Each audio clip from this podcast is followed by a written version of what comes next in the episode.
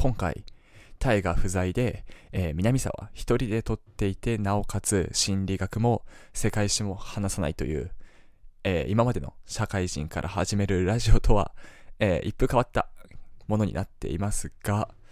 それでも聞いてくれるって方は最後までぜひご付き合いください。それじゃ、始めていきましょう。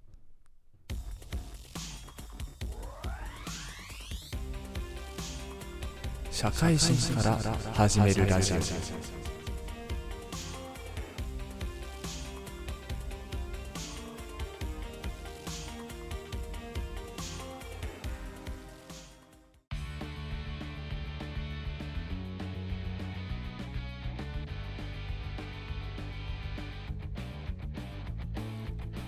初めましての方は初めまして、そうじゃない方はいつもありがとうございます。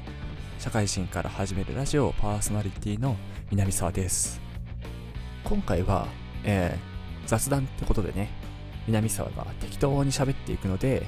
えー、オープニング本編、エンディングみたいなのもなく、えー、このまま雑談に入っていこうかなと思ってます。具体的に何話すかっていうのは、まあ、概要欄っていうかね、その詳細みたいなとこに何分から何の話するみたいな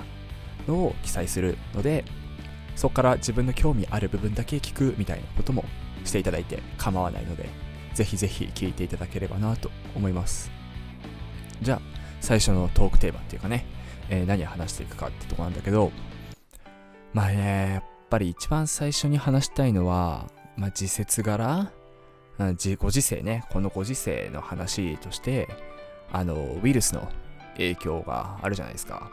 皆さんもね、大変な方って、えいっぱいいると思うので、なんか、あんまりうかつなことは喋れないなと思いつつなんだけれども、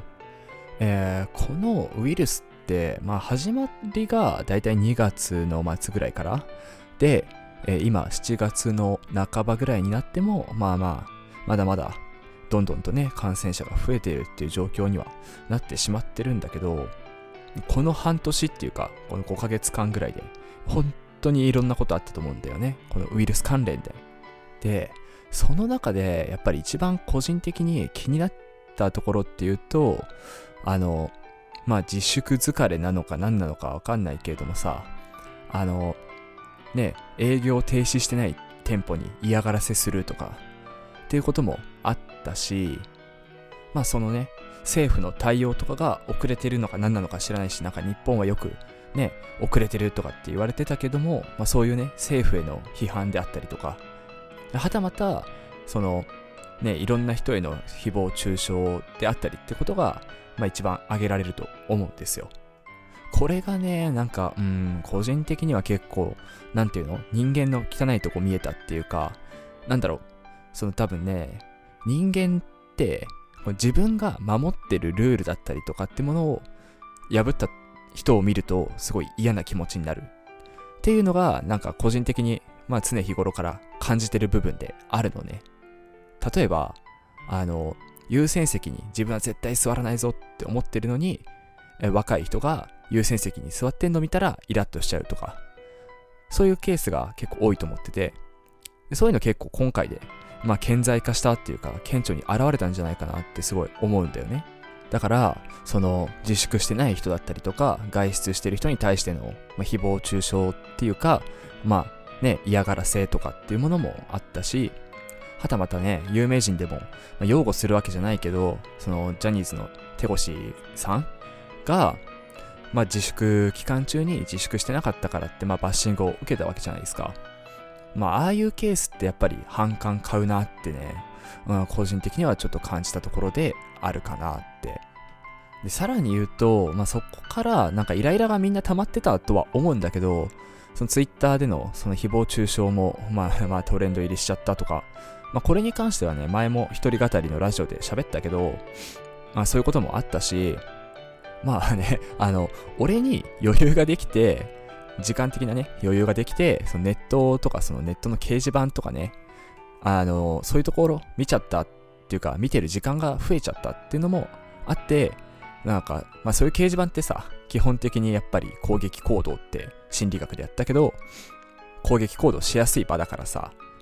結構過激な言葉になったりとかってしがちなのよ。まあ、他にもその Twitter を見たりとか、えー、YouTube も結構、俺結構 YouTube 好きで、見てる、いろんな人のね、動画を見てるんだけど、まあ、そこのコメント欄とかも結構ね、あの、荒れてるというか、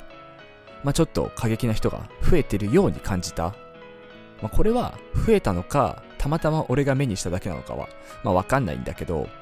まあなんかそういうとこ見てると、やっぱりみんなちょっとずつ、まあ、心理的な余裕ってものはなくなってきてるのかなっていうのは、うん、感じちゃったね。特に、あの、南沢って結構、まあ、一人でなんかどんどんね、楽しいこと見つけるっていうのが好きなタイプで、この5ヶ月間の間に結構いろんなことやったのよ。娯楽でね。まあ一つで言うとやっぱりこのラジオも、その大河と撮るっていうのも当然やりつつ、こうやって一人で撮るってこともチャレンジしようと思ったし、他にもね、あの、最初自粛期間始まった頃って、知恵の輪とか、ね、めっちゃ買ったやったのよ。あれめちゃくちゃ面白くて。まあ、初級、中級、上級とか、どんどん自分レベルアップしてるっていうのもあるし、解けた時のね、その、達成感みたいなのもすげえ面白くて、知恵の輪買って、パズル買って、で、最初の方はそれで時間潰してて、で、中盤ぐらいになったら、えっ、と、動物の森か。大河ともやってるけど、動物の森で時間潰して、で、最近はね、こうやって一人語りのラジオも合計3本かな撮ってるし、さらに最近ね、あの、ベイブレードっていう、俺が子供の頃めちゃくちゃ流行ったおもちゃがあって、それも一人で遊んでたりして、こんな感じで、南沢って結構一人でどんどんどんどん遊んじゃうから、そんなに多分ストレスってね、溜まってないと自分では思ってるのね。ただ、やっぱりストレスに感じることっていうのはあって、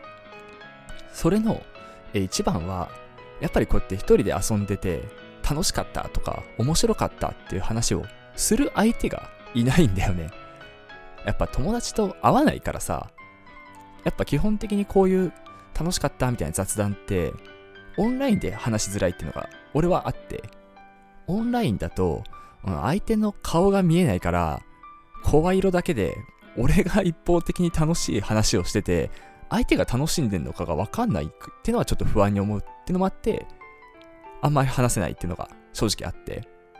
まあそれが話したかったから今こうしてねこの番外編の雑談ラジオを撮ってるっていうのもあるんだけど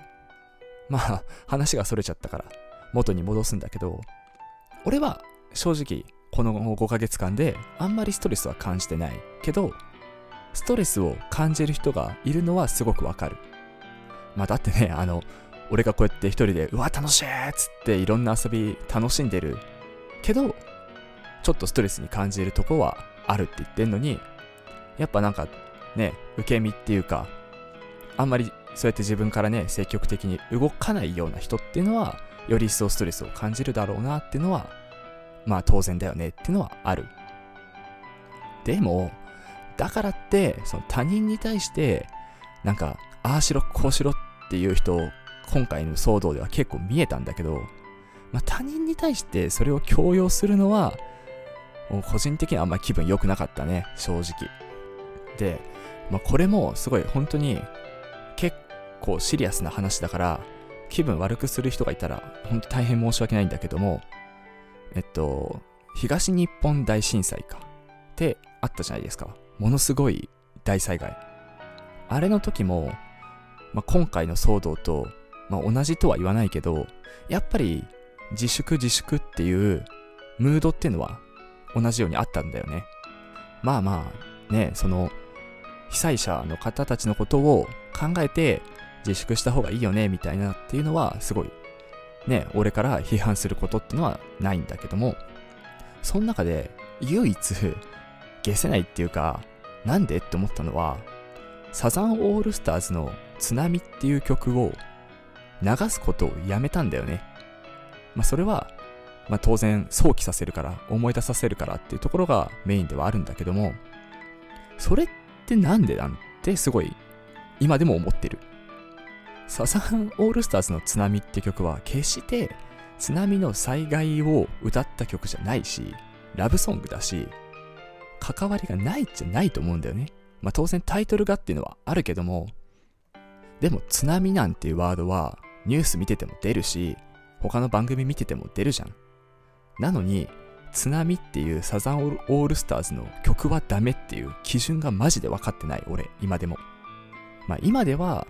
解除されてるっていうか、その津波歌っちゃダメみたいなのってなくなったけども、まあ、サザンオールスターズ側が、まあやらないよって言ってるっていうふうには、まあ聞いてるんだよね、今現状として。で、この話をして結局、俺が何言いたいかってとこなんだけど、まあやっぱり、行き過ぎた教養だと思うんだよ、これも。特にその被災者の方の気持ちを考えろよっていう第三者の意見っていうのが強すぎるっていう教養っていうのが、まあ、今回のその自粛しろ自粛しろっていう店舗に嫌がらせをした人の行動と、まあ、ちょっとね似てるなと思って思い出しちゃったねその当時のことを。まあこれについて語るって言ってもまあねえっと、一人語りラジオの第1回フェイクニュースと集団心理みたいな回でも、まあ、軽く話はしちゃってるんだけど、やっぱり、自分ができることっていうものを探してやるのが第一であって、特にこういう災害とか緊急事態の際っていうのは、うん、やっぱりそういう思考が大事なんじゃないかなって思うね。またなんかセンシティブな話題になっちゃうけどさ、あの最近はね、黒人差別がどうのこうのっていうニュースもよくやってて、なんか黒人が描かれてるパッケージが黒人じゃないやつに変更されたみたいなニュースも見たんですよ、最近。まあ、あれに関しては第三者が騒いでるってよりは、多分その差別を受けてた黒人の方が、もまあ、問題提起してるんだとは思うんだけど、ちょっと最近その言葉遊びっていうか、言葉狩り上げ足取りみたいなのが、うん、横行してるかなっていうのは、ね、懸念点っていうか、あんまいい気しないよね、見てて。なんかもうこのままいったら本当に白と黒を使った商品とか販売しちゃいけないんじゃないかってぐらいのなんか勢いにね、見えちゃうから、まあこれもね、なんか行き過ぎないようにしてほしいなっていう願いはあるね。まあ日本で安全なとこにいるからっていうのもまああるんだけど、当事者からしたらね、すごい大事な問題かもしれないから、まああんまうかつなことは言えないんですけど、まあでもね、気持ちはすっげえわかる。その、何、津波もそうだし、今回のウイルスもそうだし、えー、黒人差別もそうだけど、Twitter とか掲示板とかみたいな感じで、まあ、情報ピンポイントピンポイントで拾っていくと、やっぱりね、ちょっと意見偏る。まあ、例えば、Twitter で、この店自粛してなかったふざけんなっていうのを書き込んでる人がいて、まあ、それにリプとか返信とかで、そんな店潰れちまえみたいな意見がいっぱいあるのを見ると、そうだそうだって俺も思いがち。まあ、特にね、俺なんかは結構感情で生きてきたっていうかね、なんか感覚でね、適当に生きてきたような人間だから、ね、そういうの結構左右されちゃうから、ね、掲示板とかツイッターとかは注意してっていうかね、冷静に見るってことを心がけなきゃなって改めて感じたね。まあ、皆さんもね、そういう今 SNS とかネットとか身近に転がってるものだったりするから、どういう付き合い方してんのかなって気を結構みんな気をつけてんのかなって気になりますね。で、そんなね、暗い話っていうか、先が見えなかったね、この騒動でも、とうとう光がっていうか、俺の娯楽にも一個追加されたんすよ。そう。野球ですよ、野球。いやもうほんと嬉しい。野球が見れることが嬉しい。残念ながらね、その甲子園とか、ね、夏の大会みたいなのは、高校生の方はね、ちょっと残念だったなと思うんだけど、プロ野球はね、えついね、1ヶ月前ぐらいかな、に開幕して、自分ももうほぼ毎日野球やってる日はほぼ毎日、横浜 DNA ベイサーズの試合ちゃんと見てますね。まあ開幕が遅れちゃったってのもあって、その例年とはレギュレーションっていうか、形式はちょっとずつ違うところはあるんだけども、まあそれでもね、試合自体はやっぱり見てて楽しいし、い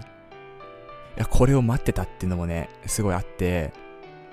自分のひいきの球団の試合が見れるってだけで、かなり嬉しいね。今は無観客試合っつって、えー、スタジアムにお客さん入ってないんだけど、これ入れれるようになったら、まあ多少ね、感染とか怖いけども、いや、俺もね、ほんと見に行きたい、早く。この、その自粛期間とかで、野球に関わらず、その、いろんなスポーツが中止になってたから、その間見れなかった、見たくても見れなかったっていうのも相まって、なんだろう、反発作用じゃないけど、すげえ野球見たい熱があって、他にももうスポーツめっちゃ見たくて、サッカーも見たい、アメフトも見たいみたいなね、のがあって、やっぱね、スポーツ見るのってすごい楽しいんですよ。こういうさ、なんていうの趣味っていうか、娯楽系って、まあ、さっきちょろっとお話ししたんだけど、誰かと話をするのがものすごい楽しいところだと思うんだよね。例えば、野球について話す、サッカーについて話すとか、まあ、ゲームについて話すでも当然いいんだけど、その誰かとやるっていうのが、俺はすごい好きなのよ。で、幸い俺の周りにはね、その野球のファンの方っていうのもいっぱいいるし、当然大河も野球結構見てる人だから、大河と野球の話もできるし、サッカーも、まあ、元サッカー部だったっていうのもあって、サッカー知ってる人も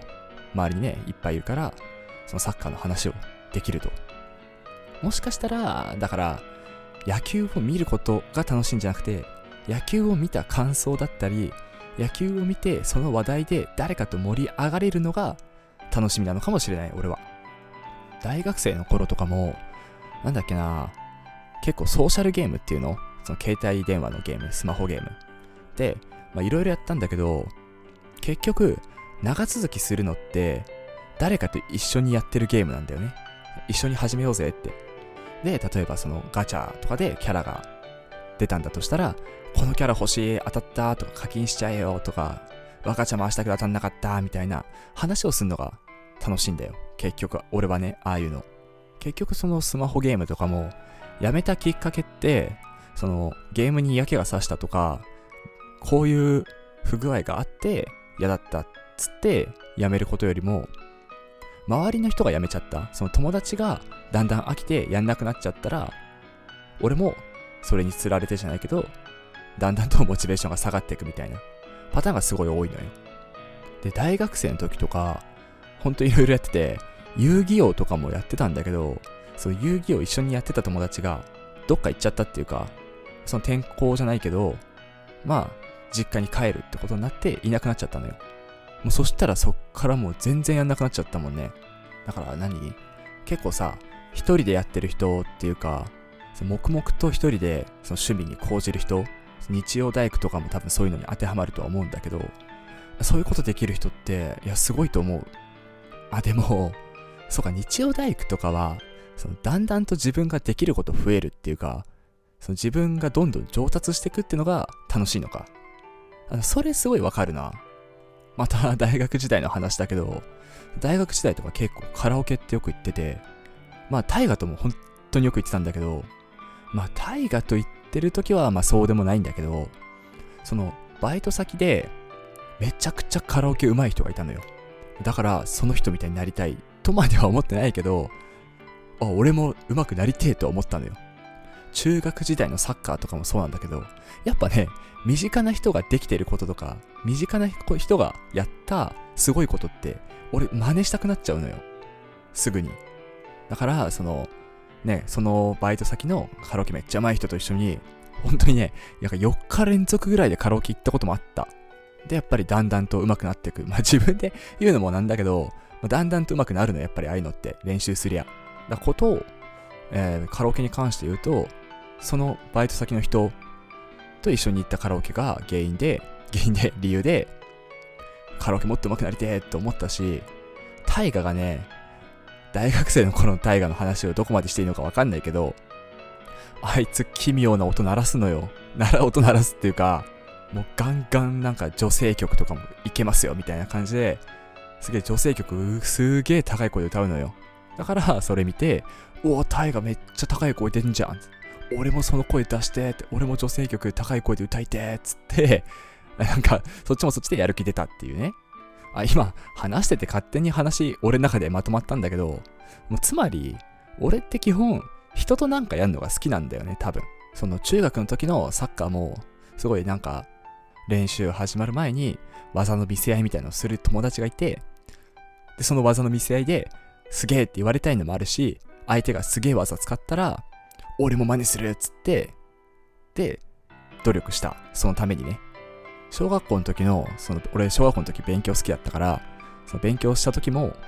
算数ドリルをなんか8周とか6周とかやったんだけど、それも一緒に6周とか8周する友達がいたんだよ、俺には。で、そいつが6周するなら俺は7周するし、で、俺が7周したらそいつは8周すると。で、そんな感じでなんかいいサイクル回って、お互いになんか切磋琢磨じゃないけど、できた。カラオケもね、その、バイト先の人、カラオケめっちゃうまいっつって、俺も上手くなりたいっつって、タイがすげえ高い声出すっつって、いや、俺も高い声出したいっつって、なんか金魚の糞みたいになってっけど、まあ、そんな感じで、なんか一緒に努力する。で、その後に、そのなんか自分の力がついてくるみたいなのはすごい好きだし、こと別に自分にね、あの、実力みたいなのつかなくても、そのさっきの野球とかサッカーとかスポーツの話っていうのも友達とするっていうのはすごい楽しい。まあ、全然 友達じゃなくても、その会社の上司とかと俺麻雀とかも打つんだけど、まあ、上司の人と麻雀打つのも楽しいし、ま、人と何かすんのってやっぱ楽しいんだよね。なんか、めちゃくちゃ最初の方に俺一人でも楽しめるっていうか、ベイブレード、知恵の輪、パズル、一人でやってます、楽しめてますみたいな話もして、その上でなんかこの話してんのも、ようわからんけど、でもやっぱり、知恵の輪も、俺結局それ、人とやるの楽しかったのよ。俺解けた、お前解ける？とか、逆のパターンもね、お前解けたのそれ、俺解けないみたいな。の面白かったし、ベイブレードも、まあ一応ベーゴマだから、対戦相手いた方が面白い。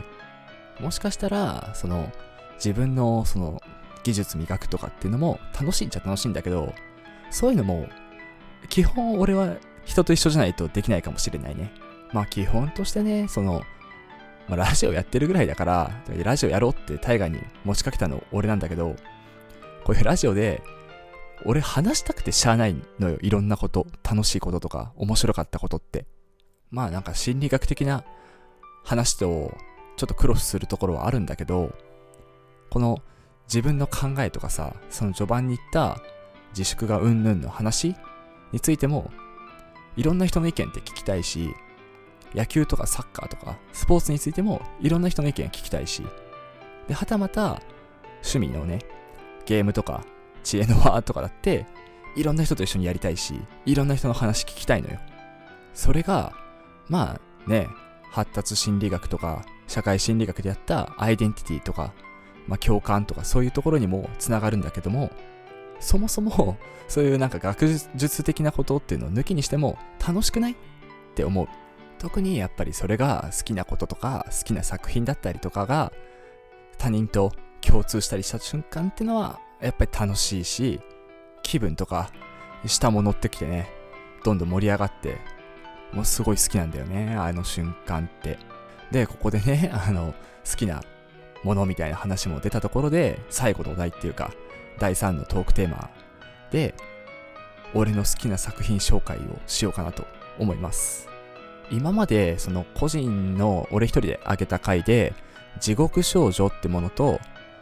えー、友達ゲームっていう映画の2作品は上げさせてもらったんですね。地獄少女はその地獄に流す流さないとか。でその完全懲悪じゃないけど悪いことしたら地獄に流されるのがどうみたいなのを考えるのが楽しいって説明したし友達ゲームについてはあれ見て本当の友達ってなんだっけみたいなところを考えるのが楽しいっていう。なんかテーマ性があるっていうかね考えさせられることがある作品を2作品上げさせてもらってたんだけど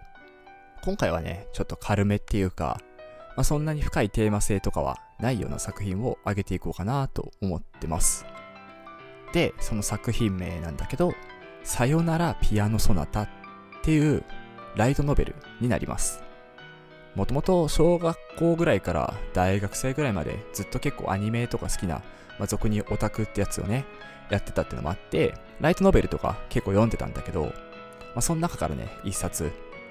めちゃくちゃ俺は今でも好きな作品として、このさよならピアノソナタを上げさせてもらってます。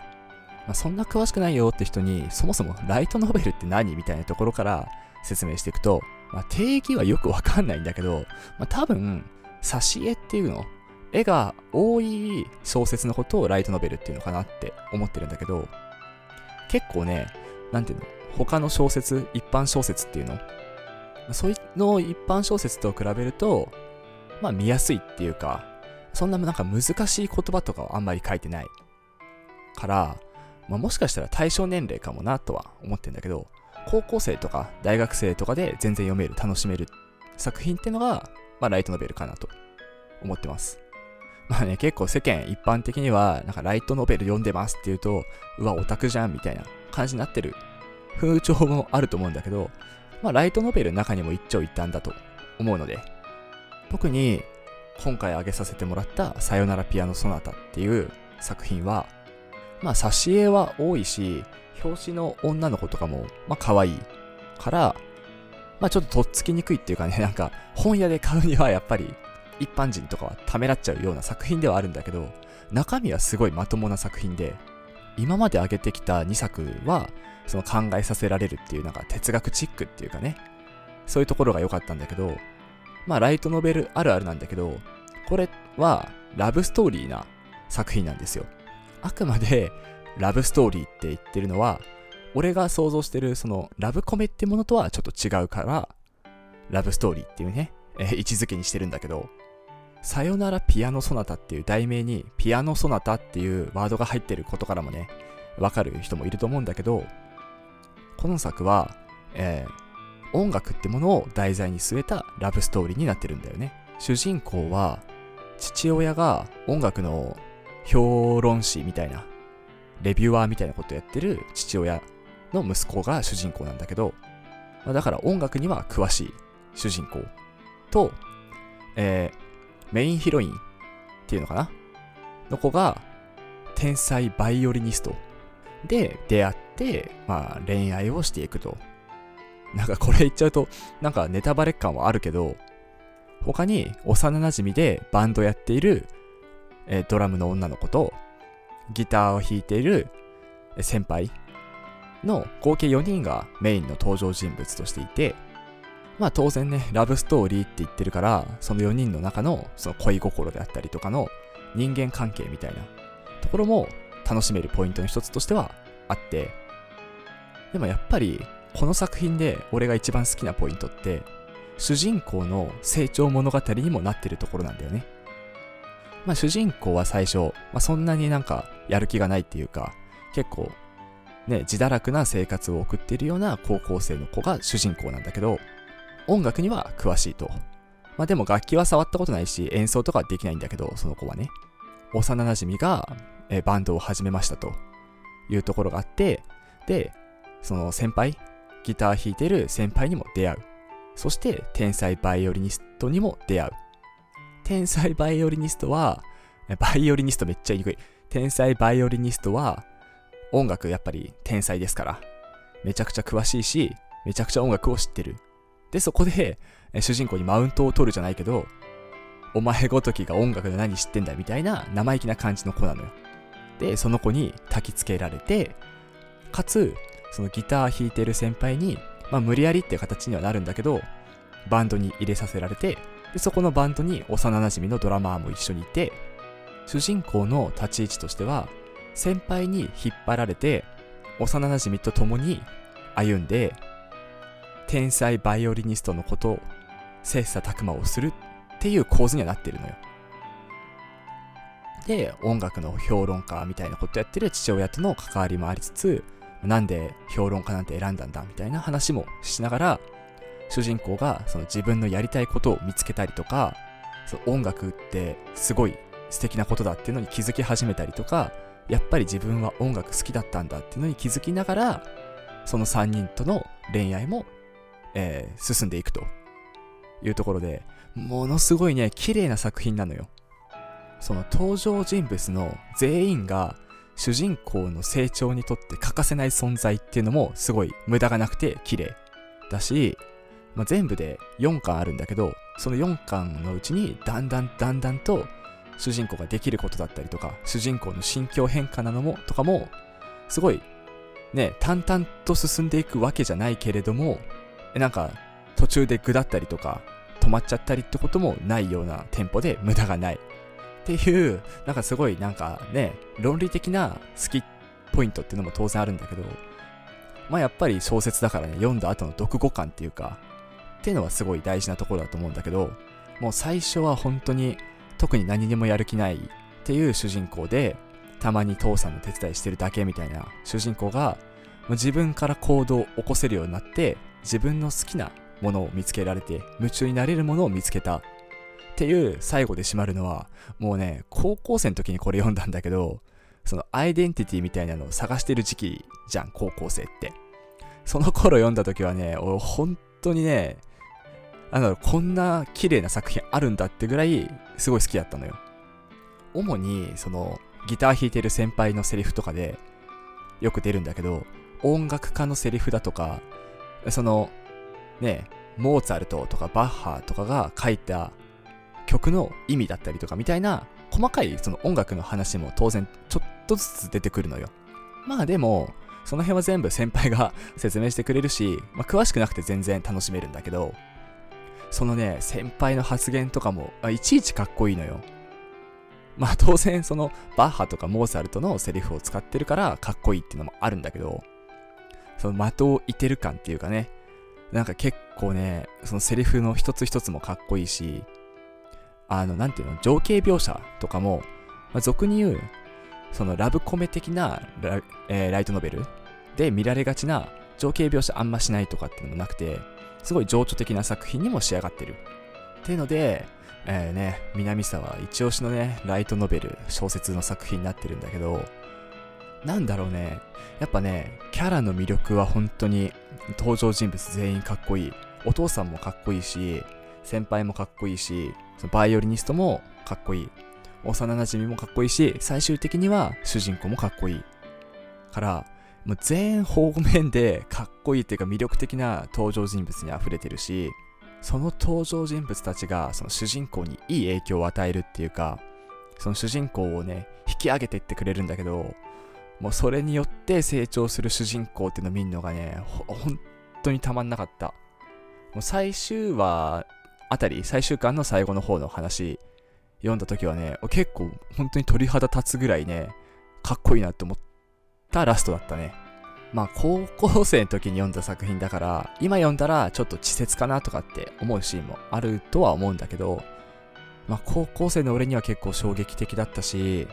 なんだろうね、なんか高校生の時って結構極端な人が多いと思うんだよ。すごい泣ける作品を欲する人とか、すごい怖い作品を欲する人とか、すごい笑える作品を欲する人とか、っていう人が多分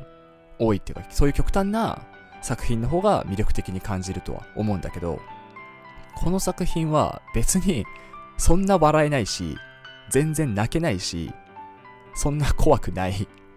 じゃあ何があんのって言ったら、やっぱりそのサクセスストーリーでなんかじわじわ来る、なんだろうな、実感みたいなところが魅力的で、まあ言葉にしづらいのよね、本当に。もうこれに関しては本当読んでほしいとしか言いようがないね。まあ全4巻プラスおまけ1巻でまあ、おまけは正直なんかなくても全然構わないと思うんで、1巻から4巻で、まあ1冊あたりのボリュームも全然ないから、スッと読めるし、まあかといって一応4巻あるから、まあ程よい暇つぶしにもなる。っていう作品だと思うので、まあね、お金もあって、時間もあるって方は、ぜひぜひ一度読んでみてほしい。今まであげた、地獄少女ってアニメとか友達ゲームとかは Amazon プライムで無料であったりしたけど、今回はね、ちょっと買わなきゃない作品だから、ぜひぜひ買ってほしいと思います。もうこれで、もしマジで面白くなかったっつったら、ごめんなさい。でじゃあね、これで、えー、30分ぐらいもう話しちゃったし、締めていこうと思うんですけど、まあ、ついさっきまで話してた、さよならピアノソナタっていう作品についても、当然ね、あの、知ってるとか、読んだっていう感想はもちろん欲しいし、あの趣味とかの話の時にも言った通りあのいろんな人とね共通の話題とかいろんな話で盛り上がるっていうのが俺はすごい好きでそれやりたくてラジオを始めたみたいなのももう当然あるからまあこのね雑談だけの心理学も世界史もないただのたわいのない南沢の独り言みたいなラジオも定期的に撮っていこうと思うのでもしここで話してほしいとか取り上げてほしい話題みたいなのがある方いらっしゃったらメールくれるととても嬉しいです。てなわけでメールアドレスはこちらシャカラジ1992アットマーク gmail.com です。syakaradi1992 アットマーク gmail.com です。当然ね、えー、世界史心理学に関わる内容だったりとか、まあ、今回みたいな雑談で取り上げてほしいことだったりとか、まあ当然ね、大河とも、えー、雑談とかってできればいいなと思ってるんで、大河と南沢に喋ってほしいことみたいなのがある方いらっしゃったら、ぜひどしどしメールください。それでは、長い時間お付き合いいただきありがとうございました。お相手は、社会人から始めるラジオパーソナリティの南沢でした。またね。